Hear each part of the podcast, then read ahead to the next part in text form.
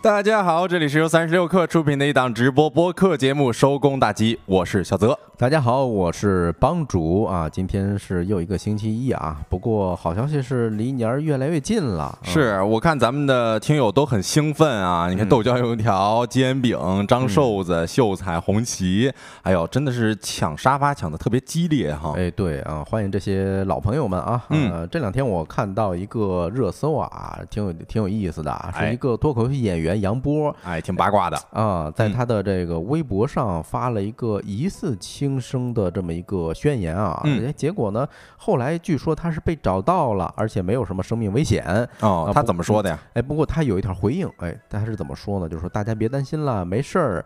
我发现头孢喝酒根本死不了，除了胃有点不舒服，一点事儿也没有。哎呦，这有点误导了吧？对呀、你说他是一个公众人物，对吧？嗯啊，当然后来他觉得可能又惹了众怒啊，结果他又发了一个微博，说又向我为我的这这个不成熟向所有人致歉，并且啊注销了微博。哎，嗯是，其实我也看到了，呃看像咱们公屏上的这张图片啊，嗯有一位微博博主叫杜医生啊，他说，请杨波不要误导别人了，对，呃，但是就是你没事儿，就不代表别人吃头孢饮酒也没事儿，这嗯可能是一个幸存者偏差的个例。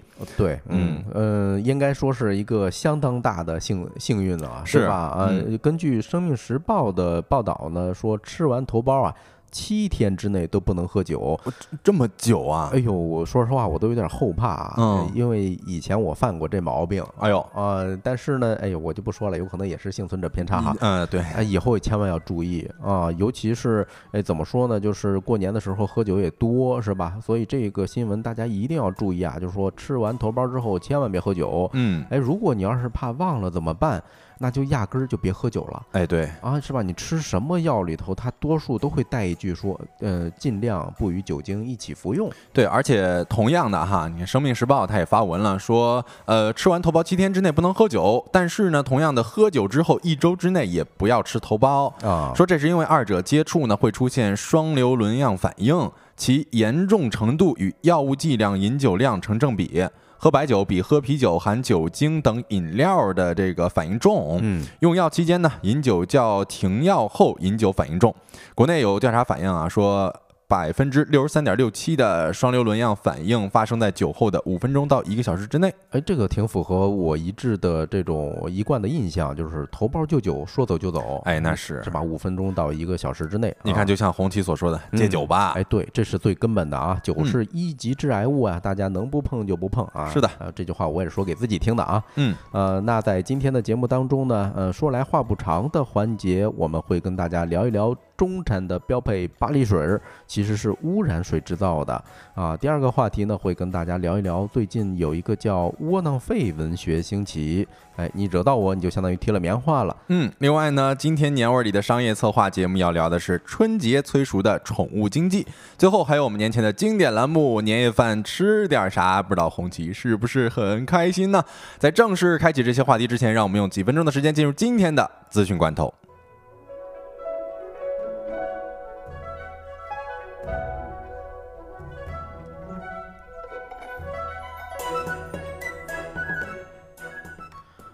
好的，我们就进入资讯环节啊。第一条资讯是关于华为的。二月四号，根据一个呃智库啊说，中国智能手机周销量模型追踪的最新数据呢，华为在二零二四年的前两周以智能手机销量第一的位置强势回归中国市场。自二零一九年美国制裁实施以来，华为的销售份额一直在下降。此次登顶标志着其首次重获重获冠军。报告显示，搭载其自主研发的麒麟九千 S 芯片的 Mate 六零是华为近期成功的关键驱动因素。此外，强大的品牌忠诚度以及鸿蒙的操作系统啊，成功推出也是为其助力了。嗯，我可能又要说出那句标志性的话语了哈，遥遥领先。我们来看第二条消息，去年有二十余家百货门店停业。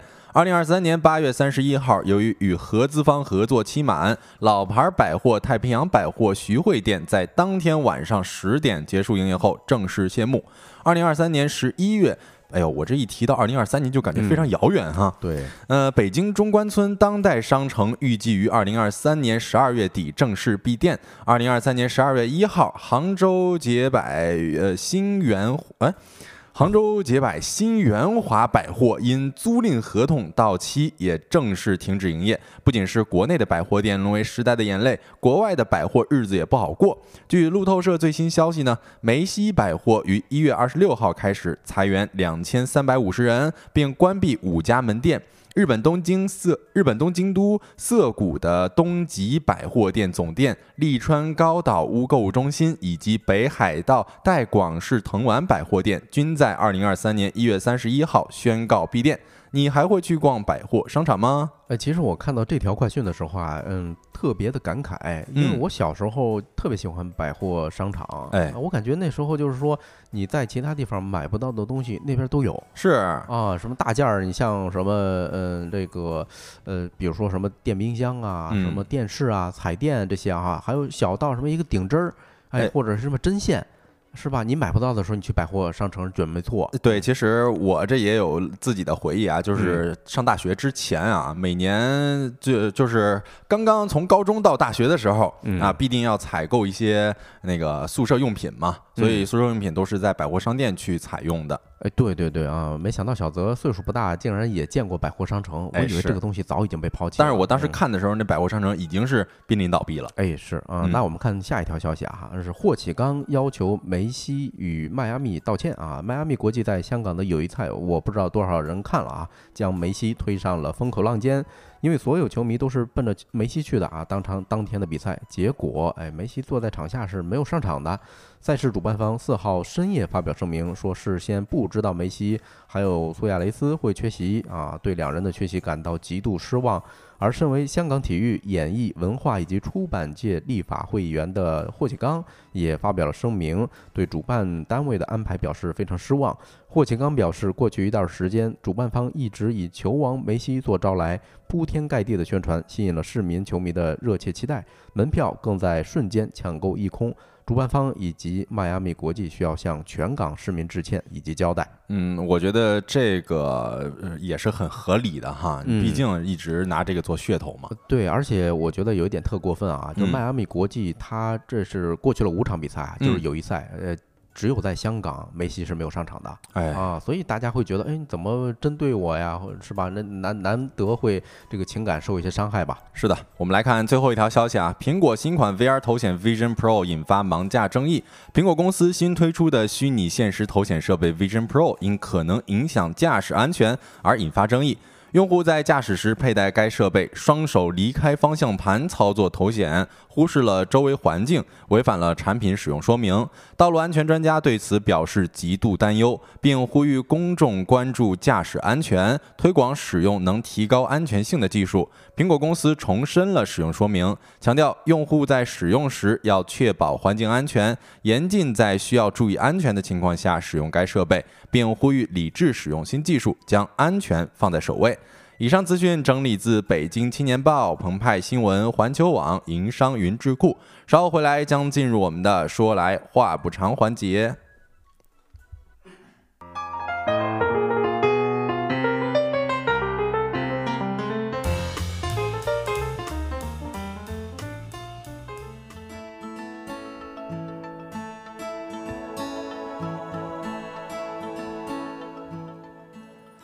欢迎回来，来到第一个话题啊，中产标配巴黎水其实是污染水制造。我们刚才看到 Ruby 已经发出了惊叹的表情啊，说污染水，问号问号感叹号。哎，对，这很多时候我去下午去咖啡馆见朋友的时候啊，我一般都是点这玩意儿，嗯，因为下午咱不喝咖啡是吧？哎呦，挺挺挺高端呢。对，呃，没想到啊，真是感觉不仅情感受到了伤害，这钱包可是受到了伤害啊。哎，是我们给大家进行一下事件梳理啊。据法兰西电台一月。月三十一号报道呢，媒体调查发现，包括雀巢、伟图在内的多家瓶装水品牌存在欺诈行为。所谓的天然矿泉水，其实是用污染水按照自来水工艺制造出来的。哎呦，那我直接喝自来水烧一下不得了吗？是吧？是啊，你说按照相关规定呢，其实天然矿泉水它指的就是天然纯净的水，可以直接饮用。矿泉水厂家们呢也是长期如此做标榜的。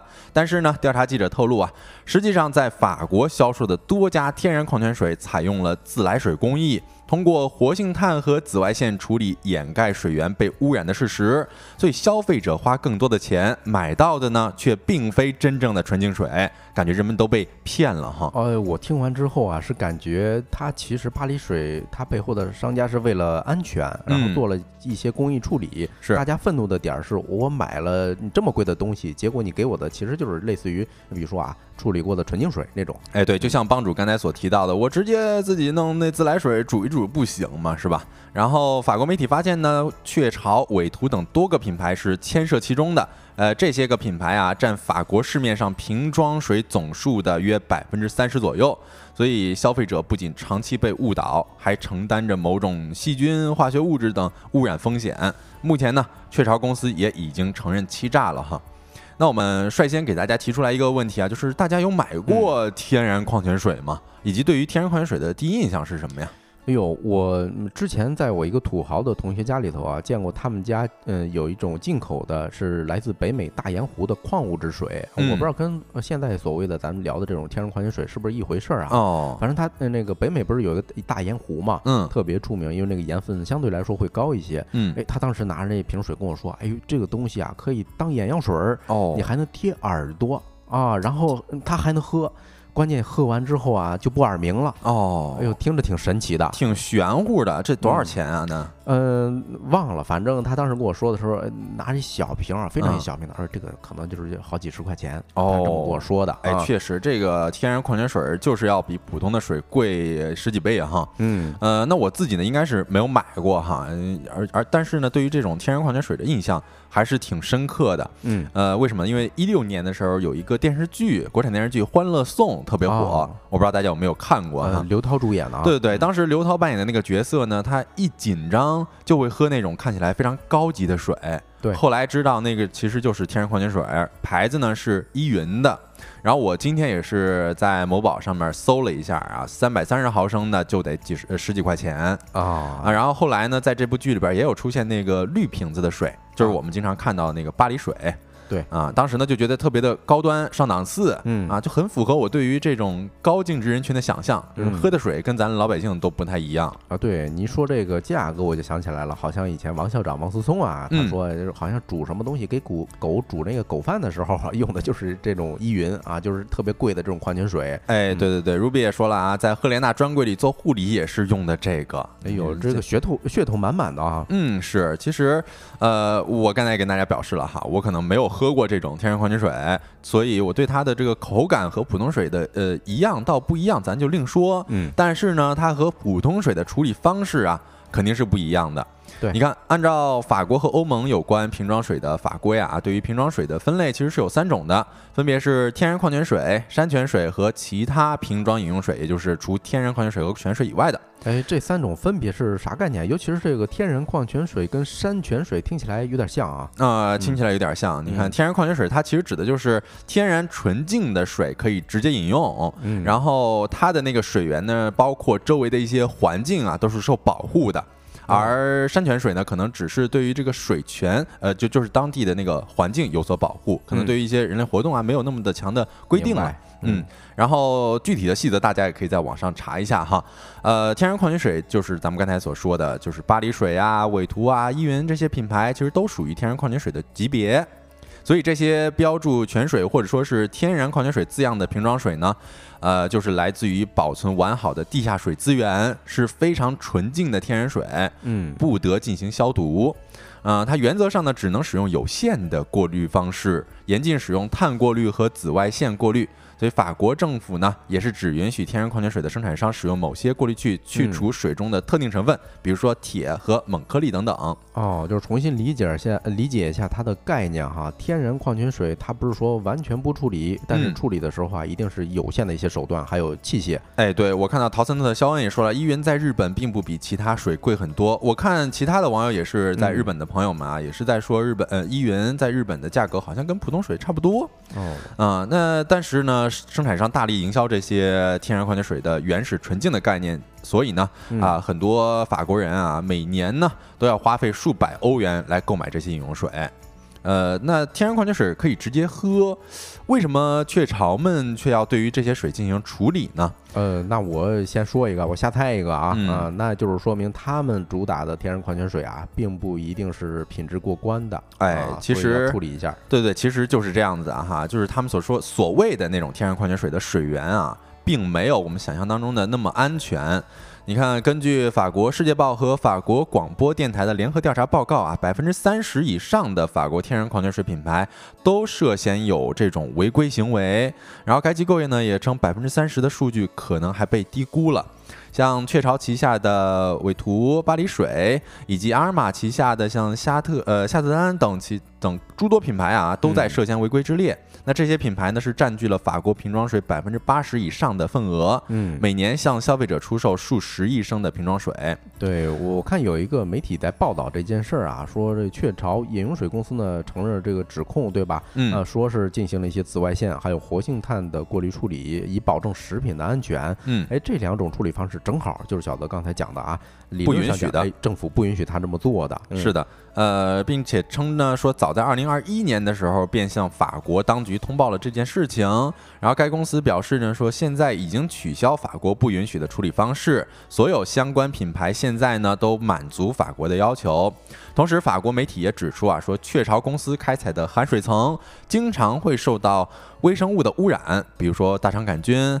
呃，在巴黎水的水源呢，还曾经发现过农药残留。哦，嗯，你看，他也就是说，以前也许法国政府是呃这个不允许那么处理，但是呢，法国应该是把这个条条框框给取消了点儿啊，有可能就是为了这家公司做了一些改变哈，啊，说以前啊，你看法国已经取消，已经这个取消法国不允许的这种处理方式了，呃，就是他的这个公司现在他的声明是说已经取消了法国不允许的处理方式，所以现在的这个品牌呢都是满足符合现现在的标准规定的，就是，嗯，这是他的。官方的说法啊，他说，由于气候和环境的变化，干旱和洪水等极端的事件成倍增加，再加上生产基地周围人类活动的扩大，使得保持天然矿泉水基本特性的稳定性变得非常困难。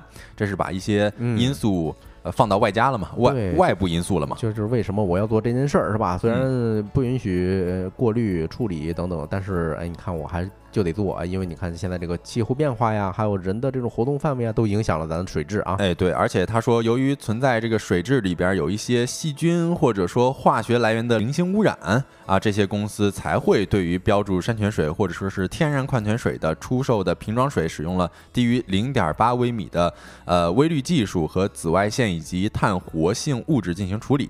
嗯，然后雀巢饮用水的公司总裁。呃，穆里尔也表示了，说原水中绝对不存在细菌或者农药代谢物。也是着补了两句哈，对对对，嗯，我我觉得这个东西现在这种风口浪尖上啊，他越着补，大家越不信啊。你说该听谁的呀？就有点对啊，喝你这水喝这么些年了，突然爆出这种新闻，嗯，有点此地无银三百两的感觉了。那此外呢，报道也称了说，其实早在二零二零年十二月十号的时候，法国竞争消费和反欺诈总局还对阿尔玛集团进行了调查。阿尔玛集团旗下也有像夏德丹这样的瓶装水品牌。那调查发现呢，该公司未经授权混合来自多个来源的水，偶尔呢还与自来水混合，在所谓的天然气态矿泉水当中添加工业二氧化碳，使用硫酸铁注射液、活性炭过滤器，采用未授权的微过滤、臭氧水消毒和紫外线水过滤等方式。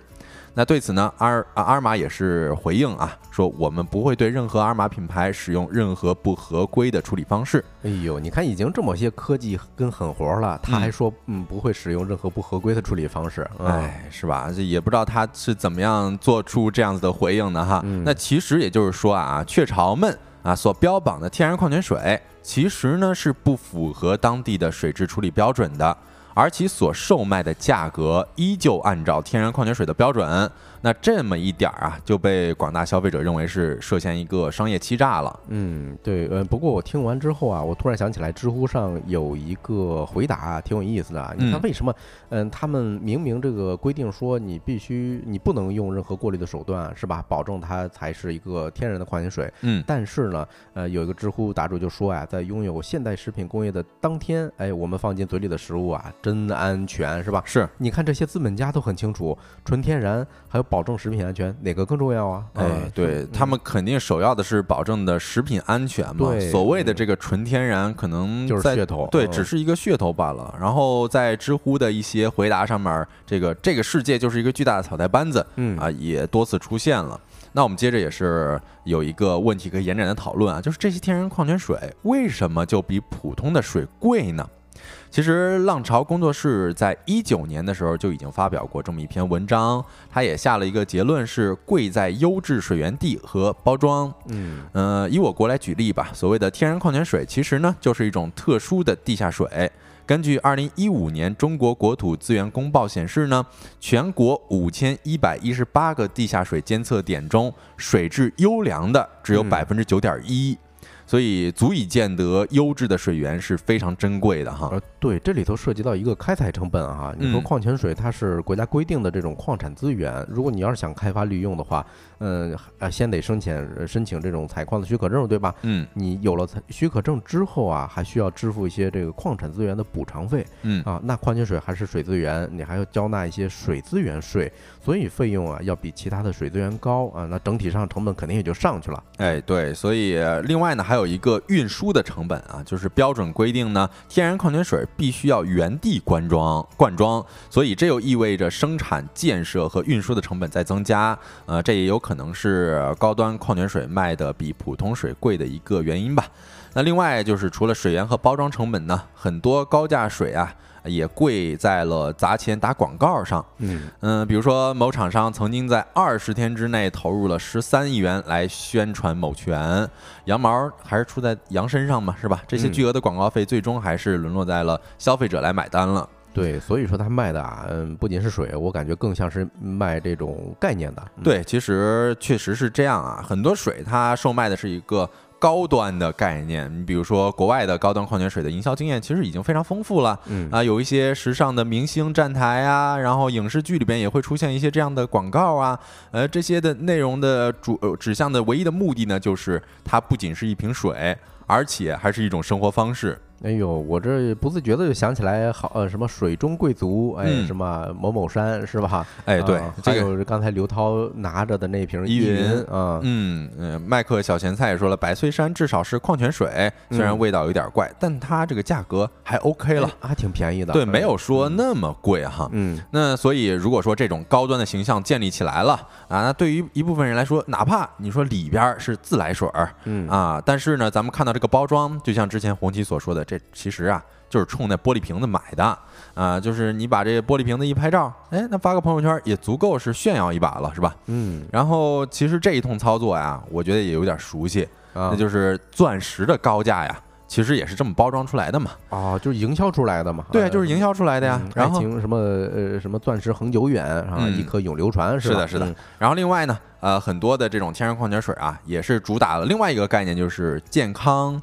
你比如说，咱们在之前的时候也能够听到一些呃高大上，那时候觉得高大上的新词儿啊，比如说什么弱碱性水、富氧水、磁化水。当然这，嗯，对，当然这些词到现在已经听不到了啊，因为在一五年的时候，新标准已经规范了瓶装水的命名了。嗯，但是呢。呃，这个方法呀，总比困难多。嗯，很多生产商他还是向大众宣传了，转向了另外一个矛头，那就是矿物质和微量元素。对，那其实实际效果如何呀？可以说是和微量元素一样，微乎其微了哈。对我嗯还真是啊！你刚才提磁化水的时候，我就想起来小时候我爸他买的两个特别贵的杯子，想想那个两千年之前啊啊，然后一个杯子一百多几十块钱，哎说那个水在里头放一会儿它就磁化了，嗯啊，我印象特别深哎，是的，这个就有点像咱们之前那个什么量子速读了啊都有点儿唬人了哈有。点魔怔了都。嗯，对，当然了，其实天然矿泉水也并不是媒体报道那样一文不值哈，至少它的稀缺性是值得咱们肯定的。而且呢，在法国人看来，天然矿泉水的饮用价值是极高的啊。购买天然矿泉水不仅可以获得不一样的风味口感，同时呢，也能摄取其中蕴含的天然矿物质。那这个话题的最后也是问大家一个问题：听到这里的大家是否会选择购买天然矿泉水呢？下一个话题，我们跟大家聊一聊窝囊废文学星级，惹到我就算是踢到棉花了。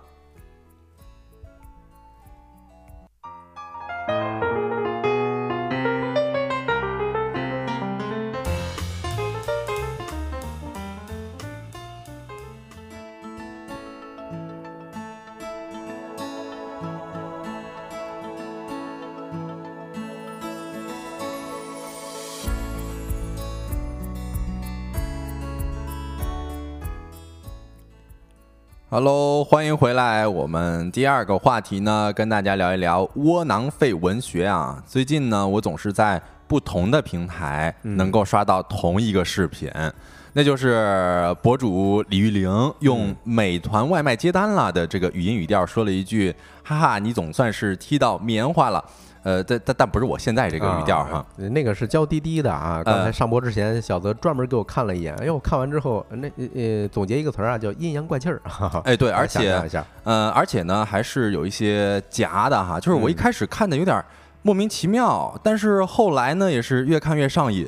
嗯，我感觉我都能学出来点儿了，就比如说今年除夕不放假了，就是这种感觉哈。啊对，然后周日上班，哎呀，算算算了，我就不学了，还是有点包袱的哈。夹不起来啊。哎，对对对，就是甚至已经有一些博主出了这种口音的教学视频了哈。嗯，呃，哎，我我其实看到麦克小贤在说，突然发现今天的 BGM 怎么不是喜庆过年的那个了？啊等会儿下一个啊，嗯下一个有哈。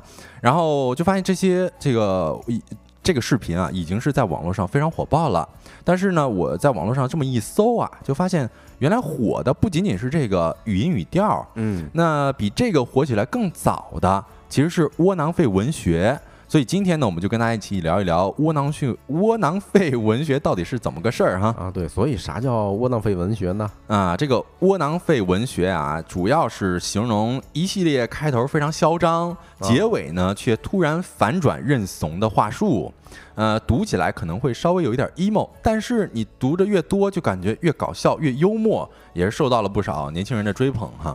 经典的例子就包括“敢惹我”，那你算是踢到棉花了啊，啊！就是你给我等着，哎，等我过两天就忘了。哎呦，哎就这样感觉嘛啊或者就是像什么萨摩耶一怒之下，哎，怒了一下，哎是不是也说这萨摩耶是狗中最怂的一个犬种了？对，感觉差不多是这样的意思啊。嗯而且之前还有一个接彩，就是询问小学生对于零零后大学生的印象。嗯，有一个小孩哥就发言了啊，说感觉零零后挺穷的啊，只会哈哈哈啊，也挺落后的，就觉得没什么文化 哎呦。天哪！啊，然后本来呃，大家可能会觉得这个作为当事人的大学生会很愤怒，说你你怎么这么说我们，是不是？嗯，但没想到大家全都是对于这个窝囊废文学啊融会贯通了，就说惹大学生你算是惹对了啊，啊，说你给我等着啊，等我过两天肯定就忘了嘛。说你惹我是吧？啊哎，算你找到最好捏、最软还最甜的柿子了。哎，对，呃原原本以为啊，你说作为当事人的大学生会很愤怒，呃嗯没想到大家全在搞这种打引号的窝囊废啊，对，啊就像刘同所说的，自己给自己一个台阶下嘛。嗯嗯、那为什么这个窝囊废文学火了呢？其实嗯窝囊废、窝囊本来指的是一个比较一个人他可能有点软弱无能的一个贬义词吧贬义。词儿，对，嗯，但是这一个说法可能就更把窝囊更加的幽默化了嘛。其实首先有一点，我觉得是和传统的叙事对比，造成了这么一个反差感哈。嗯，你看，在以往的叙事里边，我们被要求的都是什么样儿？就是咱不蒸馒头不争口气，对，然后面对生活，我们也得负重前行，然后还得是说，你比如说男生女生都不能轻易的暴露出自己柔软怯懦的一面。嗯，但是咱们看到这种就是呃惹到我，你算是踢到棉花了的这种语话语的时候啊，就会发现，哎，原来咱还可以这样的说吗？我们还可以毫不顾忌的去表现自己的好惹或者说是老实吗？对，是吧？嗯之之前不是有一个非常经典的电影台词儿，这不是欺负老实人吗？是吧？对这个我们也可以不用故意放出不会实践的狠话，同时呢，也可以卸下自己的负担，就感觉这种太爽快了。对，就是整体上觉得还挺可爱的啊，就是嗯而且还好用，是吧？什么时候都可以用。对啊，所以这可能也涉及到了另外一个这个窝囊废文学为什么就火了的原因啊，就是嗯这也算是年轻人呃另一种接纳自我的方式了。因为窝囊废文学当中蕴含的有是呃是有一种就是看似便宜他人，实则呢是解放自我的一个心态。就是嗯咱咱们与其说是怨气满满、充满负能量，那不如就坦然接受自己的一个局限，承认自己没有那么勇敢啊。咱们把用自嘲来嗯化解这么一个事儿、啊，就像 April 说的自洽。就是呃这种心态也是体现了当代年轻人一个松弛的人生态度嘛。嗯，啊，就反正社会已经把咱这个摩擦的差不多了啊，那咱就不如活得简单一点儿，就是你就尽情的过来摩擦我吧，啊啊，我很好惹，也不会还手的。对，说简单点啊，就是年轻人越来越觉得嗯内耗不对，是吧？我不跟自己较劲了，嗯呃，还不如说我把时间啊花在更多的这种自我反省之上啊，专注于自己所在意的事儿。嗯、变得窝囊之后啊，整个人都开阔了。哎，是，但是随着窝囊废文学的兴起啊，那它背后其实也展露了一个现实吧。因为一个选择，它之所以会让人感到有些窝囊，嗯那肯定就是因为它没有那么符合我们所惯常的那种规则嘛，也不是那么符合常理逻辑的。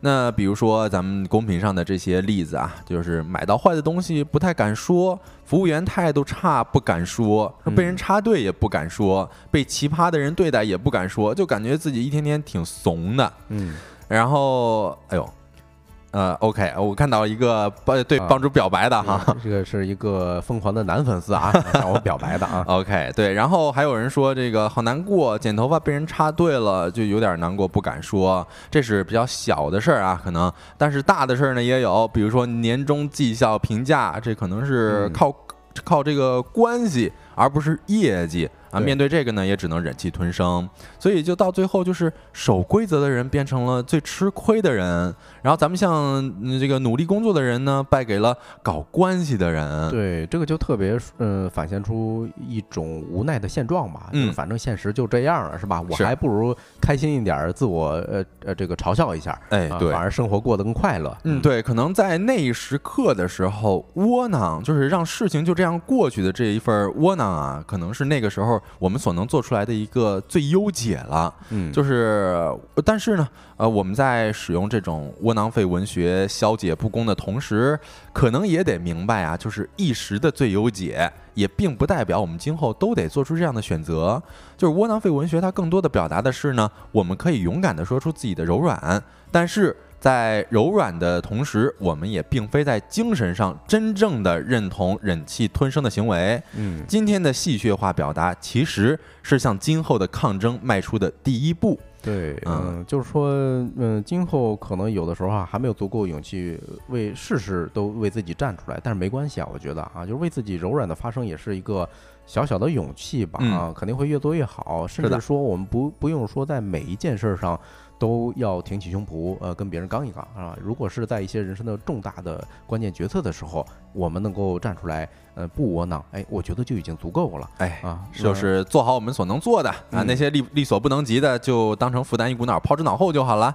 那这个话题我们就跟大家讲到这里，下一个话题来到了我们的新年年味儿的 BGM 啊，就是年味儿里的商业。我们今天呢，跟大家讲一讲宠物这回事儿。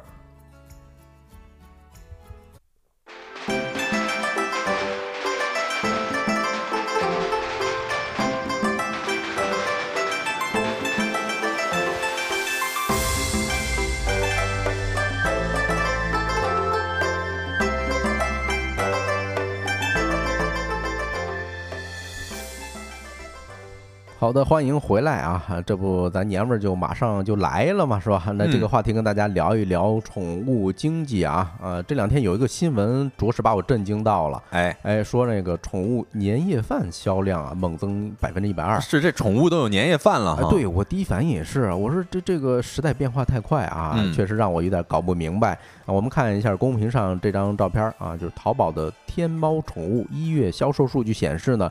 狗过年呃衣服啊，搜索量近期暴增了多少？是百分之一百零三，对吧？哎呦啊！宠物年夜饭和宠物春联儿，哎，今年是异军突起啊！其中就是年夜饭，刚才咱们也说这数据了啊，嗯，猛增百分之一百二啊，然后。宠物春联销售额增幅是达到了夸张的百分之四百八十九。哎呦，这个有点太，就是我让我意想不到了。对，所以网友调侃啊，说这个毛孩子才是家里最想过春节的这么一个成员啊，就堪称春节家庭关系的一个粘合剂啊。是我也不知道他们能不能感受到这一份来自于家长的关爱哈。我估计像傲娇的小猫，他们可能会知道啊，说没没我，你说这家肯定得散啊。对，咱就先聊一聊这个宠物年夜饭吧。嗯，哎，我看到的时候啊，有一个有一些年夜饭，它大概包括什么鸡胸肉馅的饺子，还有三文鱼馅的汤圆儿。哎呦，这这馅汤圆我都没吃过。哎，对呀，你看啊，我根据一个自媒体经商啊，他们的调查发现啊，现在的宠物年夜饭礼盒主要就是这些水饺啊、汤圆啊、饭团、丸子、冻干啊等等。嗯，就是照着咱人吃什么是吧？做一个同样形状的东西，只不过把里头的调料给换一换啊。明白啊？根据它这种搭呃套餐的搭配情况呢，一般啊价格在十九块九到三百块钱之间。这十九块九还行啊，看对，但是你说三百块，着实啊，你说咱人出去吃一顿就不一定能花三百块钱的，嗯，关键这是一个一只宠物的价钱哈。是啊，那比如说有一个新锐品牌，他们店内的宠物年夜饭是二百八十八块钱一份儿。哎呦，这里边都卖啥呀？呃，量可能会多一些啊，就比如说各种各样的小食品都有，但是它这个量可能会多来几份儿。嗯啊，而且人家店主说啊，这几年年夜饭卖的特别好。一般过年前一个月就开始上架，哎，然后春节前基本上都能卖完。嗯嗯，今天下午我在找选题的时候啊，我还问了一个淘宝的一个商家，他家卖的年夜饭是什么呢？包括肉馅的饺子啊，三文鱼馅的这种汤圆，对吧？嗯，关键还有一个叫佛跳墙哦。啊，你看咱呃照片上，咱公屏上这张照片哈，就是右下角就是宠物版的佛跳墙，还有鲍鱼呢。对，里头有一根儿这个人参啊，呃，刺丝，这叫什么海参？海参，人参，对，人参吃的也太补了吧！我还看到他这边有一个那个小字儿啊，说当天现做纯肉内心真材实料，开盖即食。哎呦，哎，咱咱人做的年夜饭也不一定是当天现做的呢。关键我活这么大，我都没吃过佛跳墙，是吧？你说一百六十八，我还问店主，我说，哎。你这里头有几样东西啊？他说三样，三样东西。哎，你要是猫猫，呃，它可能吃三顿，嗯，是吧？但是狗的话，估计一顿两顿的就吃完了，就。那确实，但是这个一百六十八，咱现实生活当中应该也能买一份佛跳墙吧？呃，哎，我还真没吃过，应该是，应该是，但是给猫买我是舍得的，你说给咱自己买，我还真有点舍不得啊。哎，确实，说实话，是是是，嗯。当然，除了在网上购买，还有的一些消费者倾向于说自己动手去做宠物年夜饭啊。嗯啊，你比如说在小某书上就有人分享这个一个网友的他的一个帖子，他说这几年宠物年夜饭很火，对吧？但是他很担心啊，网上买的食材不行。哎，这合很合理的担心。哎，所以人家就自己挑一些食材做什么什锦饺子啊。什么紫薯汤圆啊，还脚丫鸡肉饼？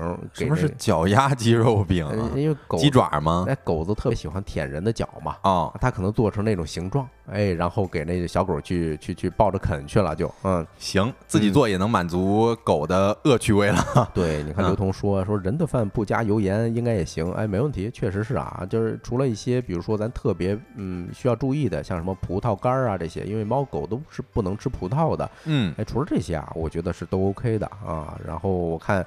这个刚进刚进直播间的这位李姓网友还说要三百块钱求收养，说你看人的需求多卑微啊！这个猫人家都是咱们都是求着上赶着给这些小东小东西去买是吧？你看人还得在咱评论区 再去求求包养。嗯，是。那其实还有啊，就是一些过年与宠物相关的经济，就是呃寄养或者说是上门喂养。对，因为寄养可以说是有宠一族的春节刚需了。了哈。哎呦，在我没有准备好这个自动猫砂盆之前啊，我真头疼，嗯真一度考虑过让朋友帮我来呃照顾一下。是因为人不能走啊，你要是一有这个猫砂盆，那就还行一点，而且还能有的还能自动喂食。嗯嗯你看咱评论区的新网友在问啊，说摸鱼直播间，对我们现在属于一个 摸鱼时间啊。你看它的名字就就是两个鱼的 emoji 啊，咱们就正在摸它呢。。对，特别适合我们直播间啊，欢是的迎关注啊。嗯，咱们接着说回来啊，你看，根据人民网的报道呢，春节临近了，宠物寄养相关服务的价格也是普遍上涨了。一些宠物门店的这个寄养服务，甚至是一窝难求。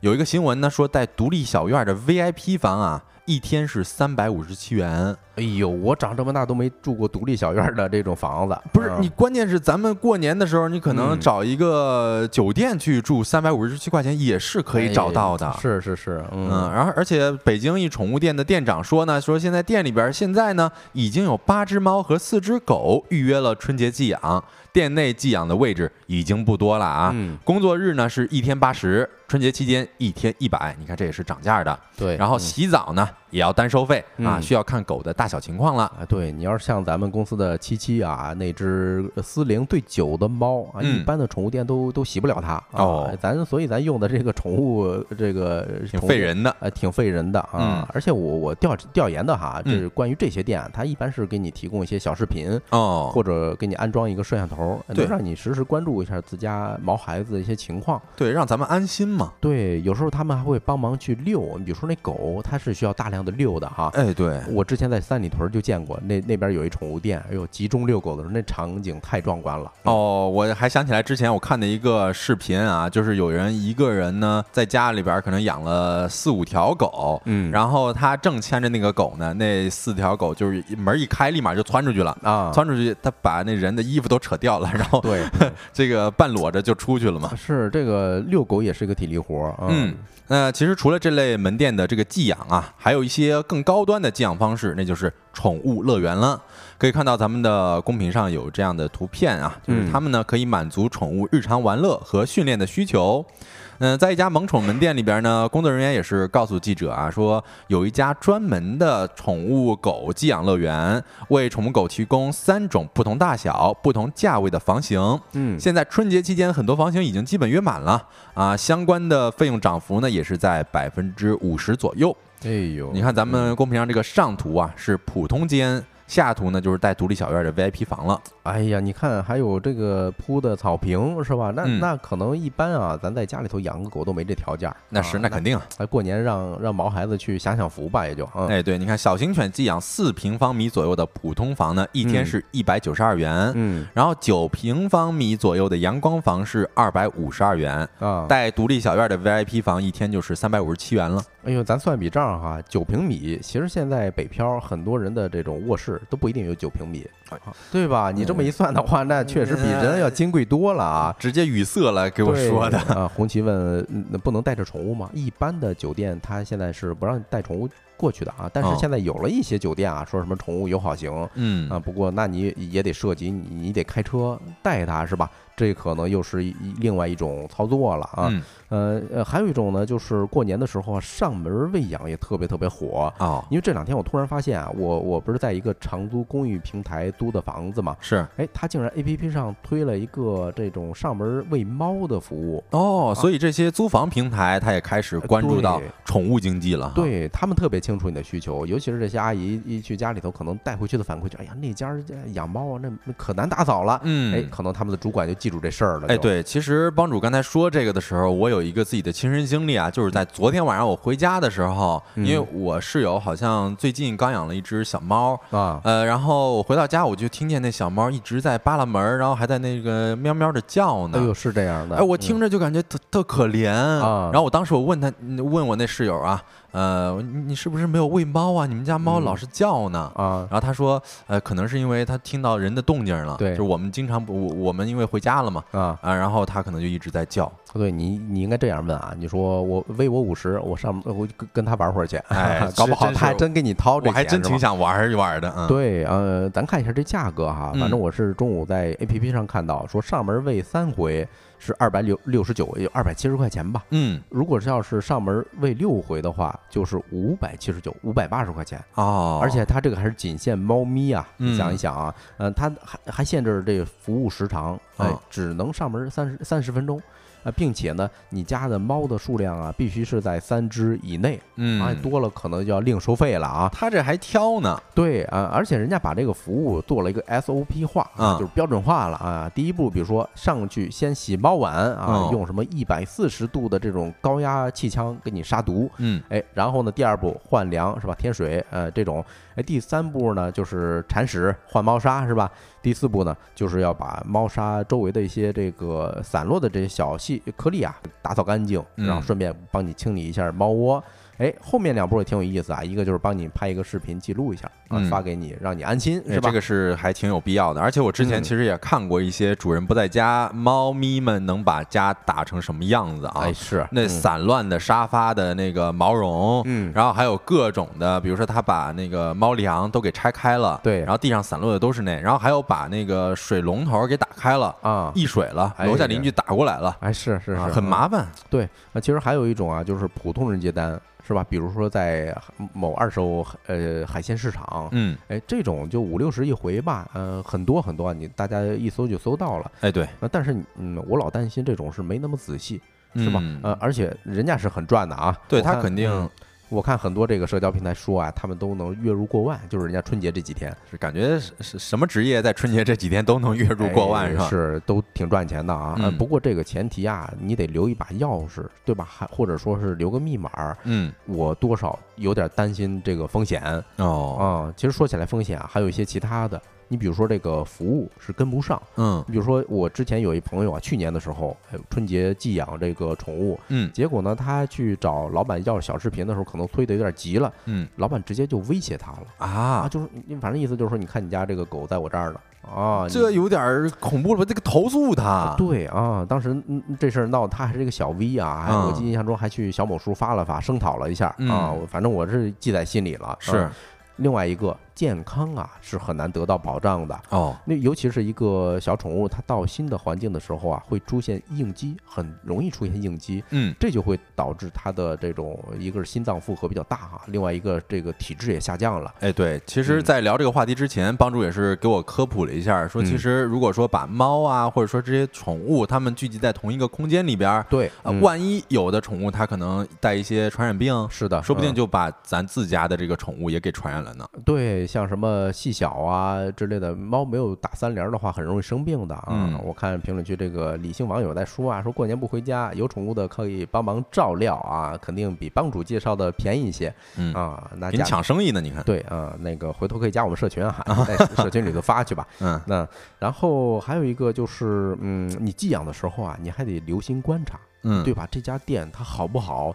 很多时候啊，朋友就是直接下单了，但是你到他店儿里头的时候，你会发现那哎呦那味儿不行，那哦一定是那个没打扫干净。哦，卫生都不行，对啊，另外呢，呃，那个咱再说回上门喂养这种吧，你找人上门喂养，如果人家在你家里头受伤了，哦，那其实是你的责任。哦，对，这是法有一些法律风险的。哦，那确实，那得啊安个摄像头吧？安个摄像头，除非啊，你说这是不是说因为你家猫应激抓了人家，就是这人嗯他逗你家猫呢，结果他一抓，这个可能啊还能掰扯掰扯，嗯，否则的话，那你还得赔人家打个疫苗的钱啊。哎，确实。对，然后嗯另外，其实还有关于宠物的经济呢，就是宠物的春联。对，呃，咱们刚才在开头的时候就已经说了哈，今年宠物春联算是卖爆了。嗯，你看有一些春联怎么写呢？说人猫共旺，哎，必是不是不应该先说横批啊？说对毛顺始源，啊猫肥乌润。横批是人猫共旺。对，嗯，我看咱评论区的这个理性网友还在揽生意呢啊，嗯，说可以给猫写春联儿啊，写诗歌，你看这机会就来了是吧？我觉得他不仅是揽生意啊，也嗯打算考研呢。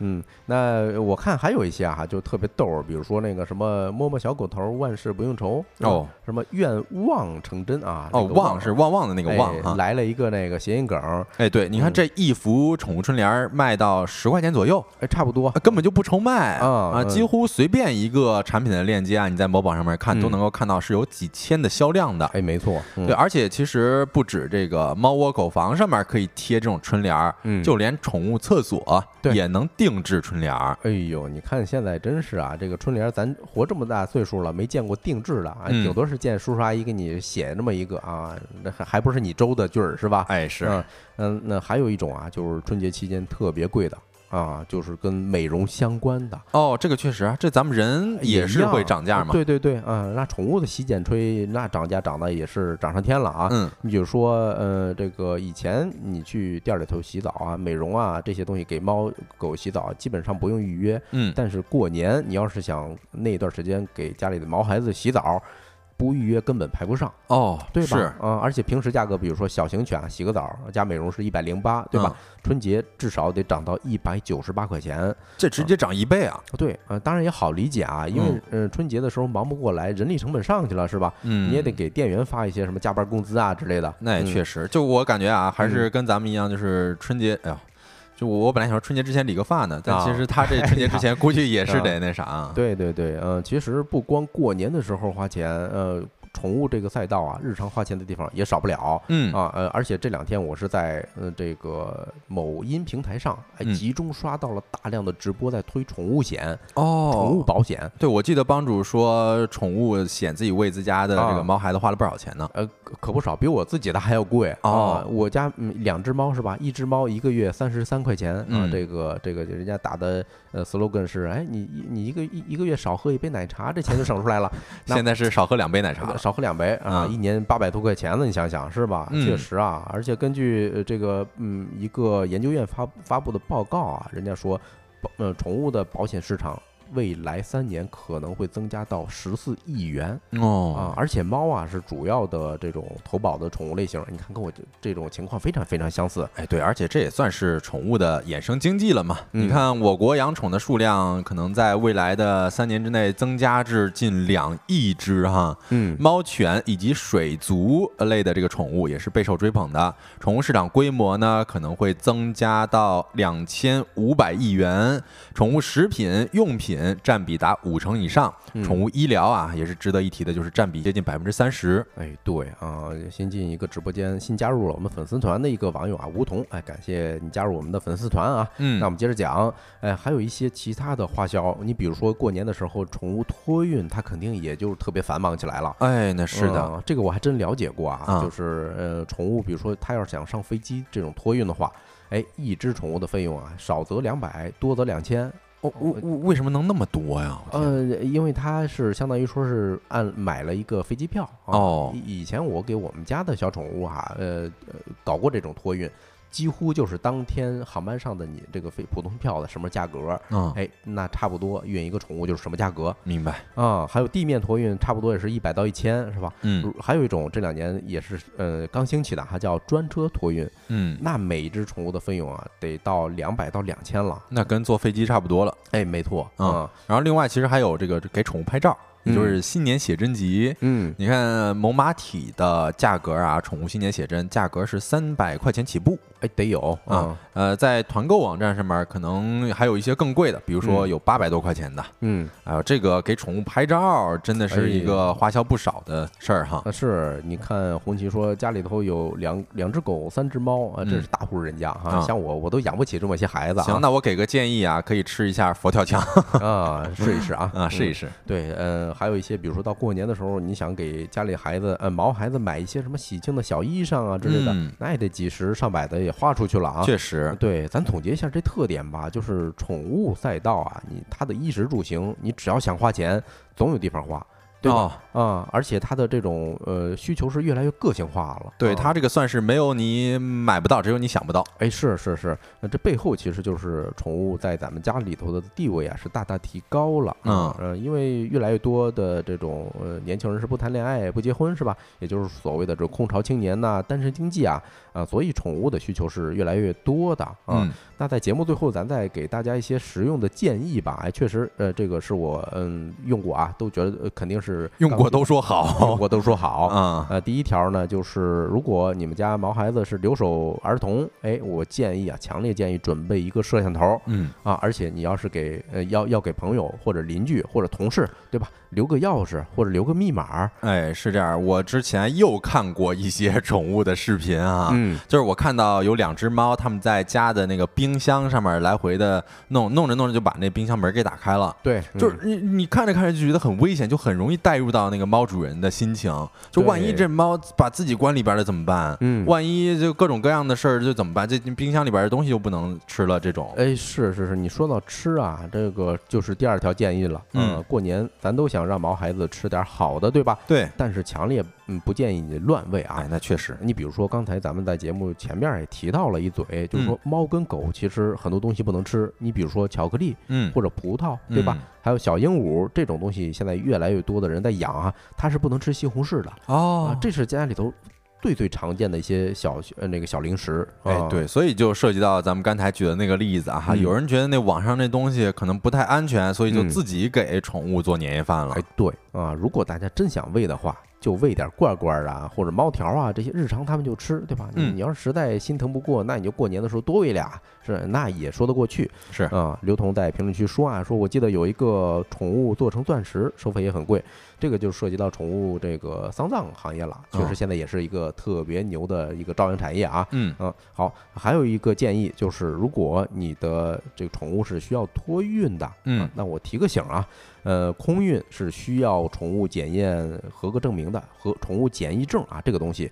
今天听到我们节目的朋友也有福了哈，你现在去还能还还来得及开，明天人家还上班，哦，现在去还来哦，对。呃，，现在够呛了，对吧？嗯。那也就是说，你听完节目，明天早晨你一大早去，哎，还能开得出来，对。啊，一般就去你们当地的动物检疫站就行了，嗯。啊。另外，你托运的时候，不是一般咱宠宠物跟这个主人不是分开的吗？是啊，我建议大家准备一条毯子或者什么旧衣服，嗯，哎，那它卧在上面的时候就会有熟悉的味道，会少一些这个概率出现应激。哦，很实用哈。哎，对，那最后一条呢，就是关于安全的了。嗯、大家走的时候一定要锁好门窗，另外要拔掉容易接触的这种电源，嗯、还有一些什么易碎的东西啊，那摆高一点，或者干脆他们够不着，是吧？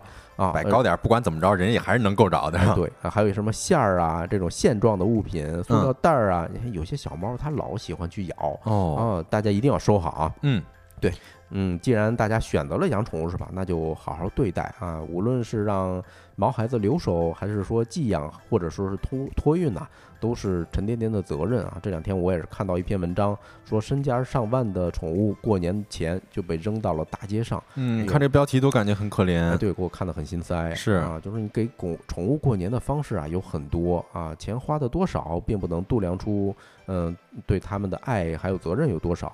但是对一条生命负责，这本来就是应该人类选择与动物共存的时候学会的第一课。嗯，那这个话题就聊到这儿，下一个环节就进入我们的年夜饭吃点啥。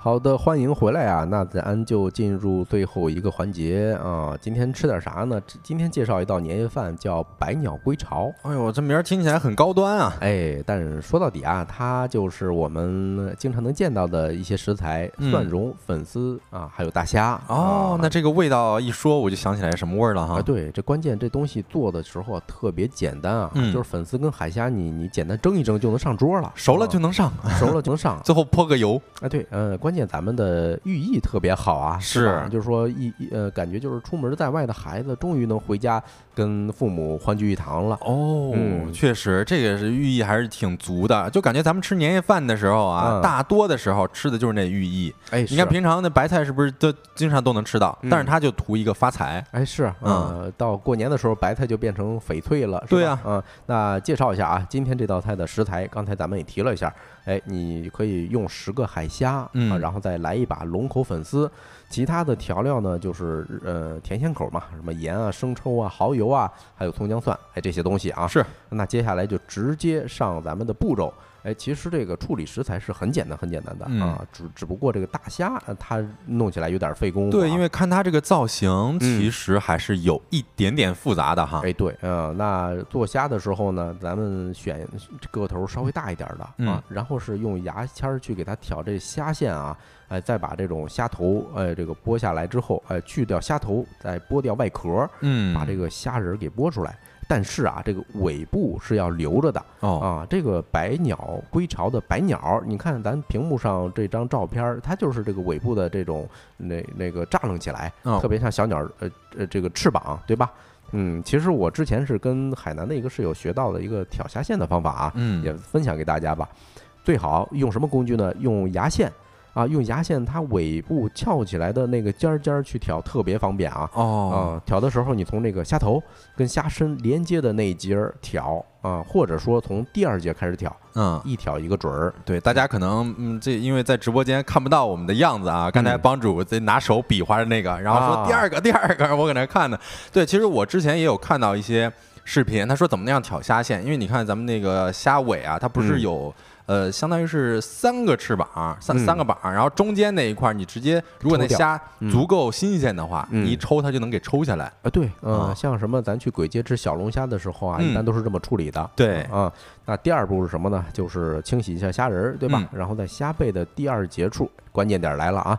在虾背的第二节儿的地方，用小刀给它剖开，嗯，就直接你想象一下，把那个刀给捅进去啊。但是呢，你不要给它割断啊，就相当于说给它捅了一个洞，对吧？嗯，这时候把虾的尾巴从这个洞里头给它绕一下，穿出来。哦，这样子就给它做那造型嘛。哎，做造型就是咱们现在小助手放的这张照片啊，就有了啊。那第三步呢，呃，就是刚才我说的这个，它把它，但是你要做一下造型啊，嗯。哎，做成这种展开的小翅膀这种，哎，对，哎，其实它如果不展开的话，我当时看的时候啊，感觉有点像那个鸟的嘴，嗯，那因为那小的时候那个鸟小的时候啊，就是它会嗷嗷待哺，一边把那个嘴张开嘛，是吧？哎呀，这个也是好寓意啊。对，第四步就是起锅烧油啊，烹什么葱姜蒜末啊，但这儿有有一点儿哎小小的一个细节吧，起锅烧油的时候，咱先把蒜末跟这个姜啊。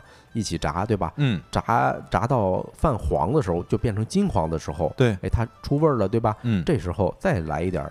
蒜末跟姜末，哎呦，在煸炒，就是说它一部分是已经炸焦了，另外一部分呢还是新鲜的这种蒜葱蒜，它是新鲜感是非常非常，这口感也是不一样的，也是层次很丰富。哎是，然后你再加上生抽、蚝油、料酒，是吧？调个底味儿啊，加点盐，哎，炒均匀了，你就能关火了。嗯，那第五步呢，就是龙口粉丝，提前你要用冷水泡软啊，然后用剪刀剪一剪啊，剪短一点啊。铺到这盘子里头啊！第六步呢，就是把虾仁放在粉丝上面，注意这时候摆盘的时候啊，一定要让它自楞起来啊，让它立起来。哦，上面浇好蒜蓉，对吧？嗯。第七步就可以上锅蒸了啊！蒸多长时间呢？呃，中火，哎，蒸个三四分钟，哎，这个关火就行。取出来的时候再撒点葱花，是吧？这个让生活过得去，头上必须来点绿啊！哦哦，哎呦喂，那刚才帮主说的那个，把粉丝放到盘里边，那个粉丝其实就是当做百鸟归巢那巢，是吧？哎，对啊。但其实你说要说起来鸟巢，今天我们还准备了另外一种鸟巢的做法，嗯，也特别棒啊。呃，刚才是用粉丝，这个图片上就咱现在公屏上的是用挂面。这挂面我感觉还挺像，哎，对吧？这可是更像了啊。嗯，呃，第一步就是你准备挂面之后啊，呃，用手给它把一撮挂面给它掰成两半儿，嗯，啊，就掰成两半儿，然后给它弄得凌乱些铺在盘子上啊，铺在一个漏勺大漏勺上，然后摆成一个鸟巢的形状，对吧？哦，这时候呢，你调一点水淀粉，嗯，用水淀粉往上面一层一层浇，啊，这个一会儿下一步就用到了。对，这是要干嘛呢？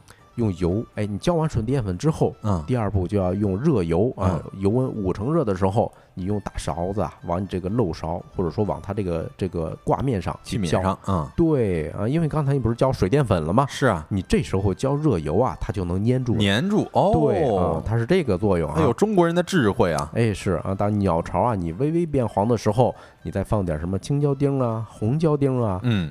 再炸个三十秒就 OK 了。那是那种咱们经常能够在树枝上、树杈上看到的鸟巢，我感觉跟这真差不多，除了它可能厚一点儿。哎，对，嗯嗯呃，第三步你就是拿出来放个凉，是吧？嗯然后过滤掉油，呃，最后你轻轻的用手啊拍一拍这个漏勺的底部，它就能掉下来了啊，嗯你就能放到盘中去用了。但是大家注意啊，这种鸟巢的做法就不能跟虾一块儿蒸了。啊，对，因为它是脆的，对吧？呃，那虾呢就单独蒸啊，最后呢把这种虾它呃一个个摆盘儿，哎，再放到呃新的这种鸟巢上面啊，哎呦，我也说一个梗啊，就是至此已成艺术，嘿，是你都舍不得吃是吧？是啊，那刘凌云说啊，这个鸟巢能吃吗？只要炸透了都能吃啊。嗯，炸熟了都能吃。好，那今天的年夜饭就推荐到这儿。以上就是今天直播的全部内容了。如果大家有话题投稿或者想了解的事儿呢，都可以通过微信搜索“收工大吉小助手”的拼音首字母加我们的小助手，我们会拉你进我们的听友群。最后说一下我们节目的 slogan：太阳下山了，你什么都没错过。我是小泽，我是帮主，期待明天同一时间跟各位再见面。祝大家收工大吉，拜拜。